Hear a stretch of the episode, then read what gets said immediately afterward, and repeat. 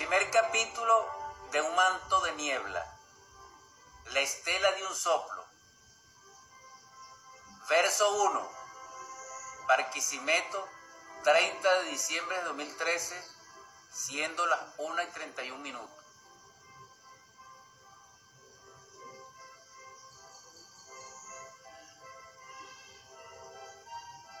Amanecía.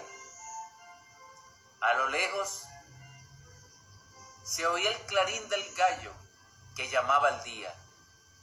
Vesper retrocedía.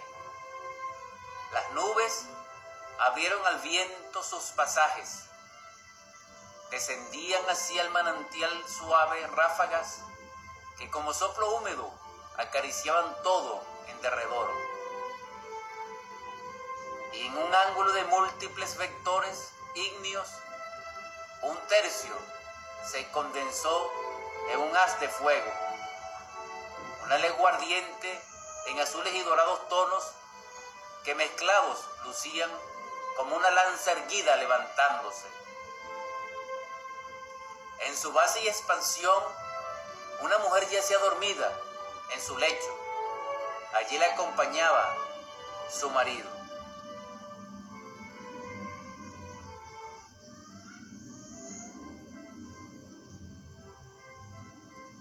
Aún no regresaban de su viaje nocturno, mágico, onírico donde ambos navegaban en plena tormenta en los mares cristalinos de la fuente. Caían las estrellas como escarchas en invierno.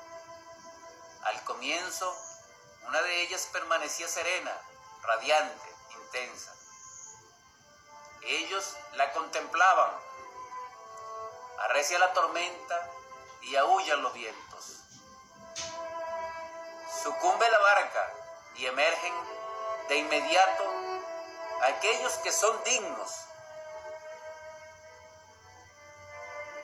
bañados en la superficie con aquella luz eterna que nos separa de la vigilia.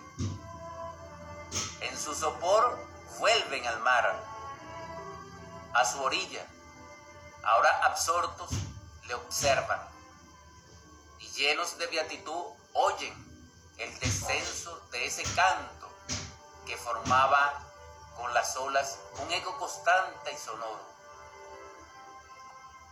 Ven el ascenso a lo lejos de las cascadas marinas que asemeja y asemejaban el tornado en los desiertos. En la conjunción de ambos surge la lluvia que trae consigo lo dulce de la sal la gota y el torrente, el testigo y el testimonio. El calor y su humedad inundan sus lechos. Hora de levantarse de la lid.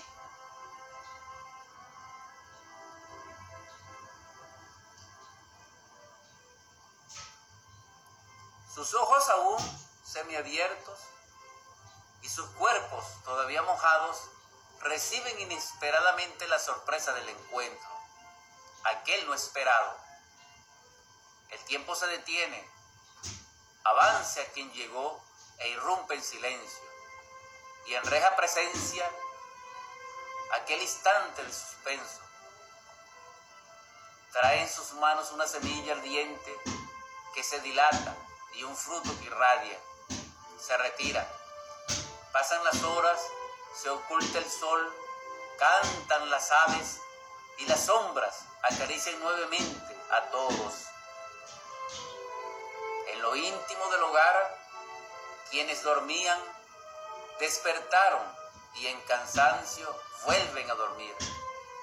Caminan juntos, felices, amándose. Son uno. Despiertan en la aurora. Soñaron que sembraban la semilla en el suelo árido, sin agua. Humedecieron la siembra con la savia del fruto. Los días avanzan con el disco solar al ocaso. Despedidas.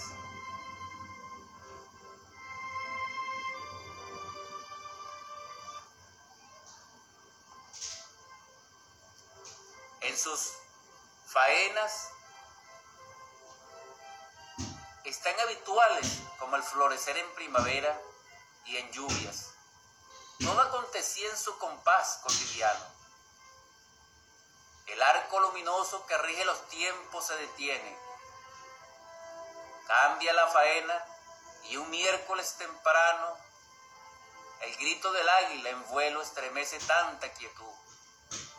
Se agitan todas las criaturas y sus exaltaciones afirman la primacía y primicia de quien se espera.